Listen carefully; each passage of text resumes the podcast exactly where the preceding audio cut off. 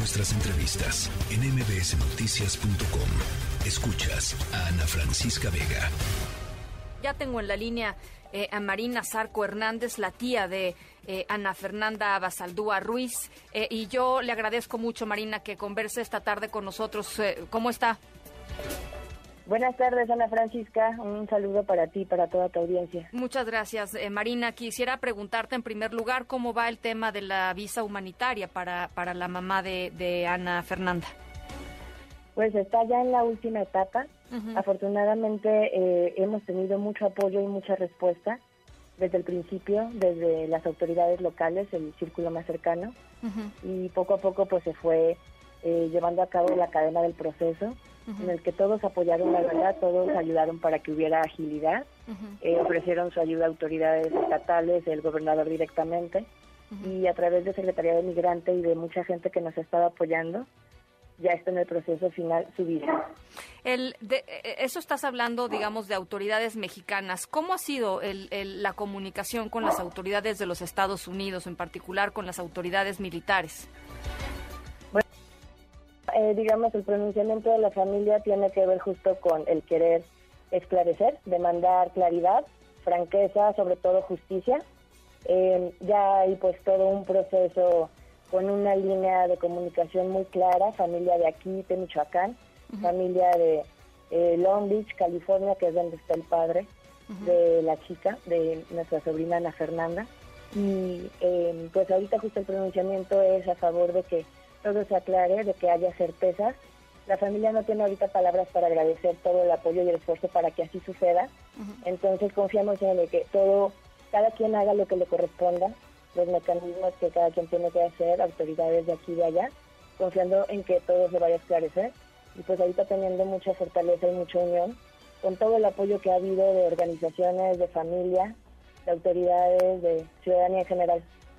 Ahora, hay un, hay un tema que estuvo sobre, o sea, puso sobre la mesa desde el momento en el que nos enteramos de, de, Ana Fernanda, de la muerte de Ana Fernanda, que tiene que ver con los antecedentes que se han dado en esa propia, en esa propia base militar, no nada más de eh, temas de eh, acoso y de abuso sexual, sino temas también que tienen que ver con, em, eh, pues con, digamos, con, cosas que quedan completamente fuera del actuar y de la legislación y de lo y de lo que está dentro de cada de, lo del legal.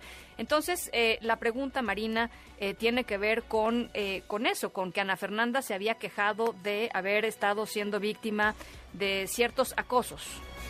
Es algo que no se puede evitar mencionar, ¿no? Totalmente, claro. Y para ello, desde el principio la familia recibió muchísimo apoyo y asesoría legal. Entonces ya todas esas negociaciones, todos esos diálogos se están llevando donde se tengan que llevar. Ya está un bufete eh, respaldando a la familia y ayudándoles en su toma de decisiones. Están los diferentes organismos eh, de Estados Unidos que les corresponde la investigación llevándola a cabo. Entonces estamos ahorita justamente en esta postura de querer mantener el nombre de Ana Fernanda Basaldúa Ruiz presente y dejar que todo transcurra su curso de la mejor manera para que haya respuestas pronto, para que se aclare y por parte de la familia eh, pedirles a todos que lo tengan presente en redes.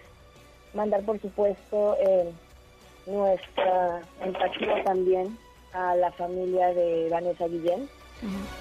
estamos, obviamente, pues retornando con muchas cosas. Sí, la otra soldado, digamos que fue reportada como desaparecida y que después fue encontrada muerta, asesinada, ¿no? En el 2020. Así es, nos consolidamos pues en el dolor y la pérdida también de, de ellos y em, estamos pues también justamente en comunicación para que eh, ninguna familia vuelva a pasar nunca por esta situación. De acuerdo. Sobre, sobre el hecho de que había por ahí ciertas voces diciendo en realidad Ana Fernanda no fue, eh, digamos, no fue víctima de acoso, sino que se trató de un suicidio. ¿Qué, qué dicen, Marina? Pues en realidad ahorita eh, sí estamos queriendo poner el foco donde debería ir. Estamos justamente eh, pues dándonos cuenta que eh, nuestra opinión ahorita pues no es más que opinión y que luego parte también de este lugar de dolor. Entonces, eh, lo que podríamos decir ahorita como familia no deja de ser pues una opinión. Entonces estamos a la espera de que todo siga su curso y de que eh, haya claridad, franqueza y justicia al final de todo esto. De acuerdo. Bueno, Marina, pues yo te agradezco mucho que platiques con nosotros. Estaremos muy pendientes del momento en el que eh, la mamá de, Ana Fernanda pueda eh, viajar a los Estados Unidos para recoger el cuerpo de, su hija. ¿Estará regresando eh, el cuerpo de, Ana Fernanda a México? Tengo entendido que justo es una decisión que aún están por tomar. De acuerdo. Su madre aquí en Tacámbaro, su padre en Long Beach, California, y una vez que se unan, yo creo que ya será el momento en el que ellos decidirán y nos harán saber eh, si me permites, Ana Francisca, quisiera decir algunas palabritas justamente para terminar esta entrevista y agradecerle mucho.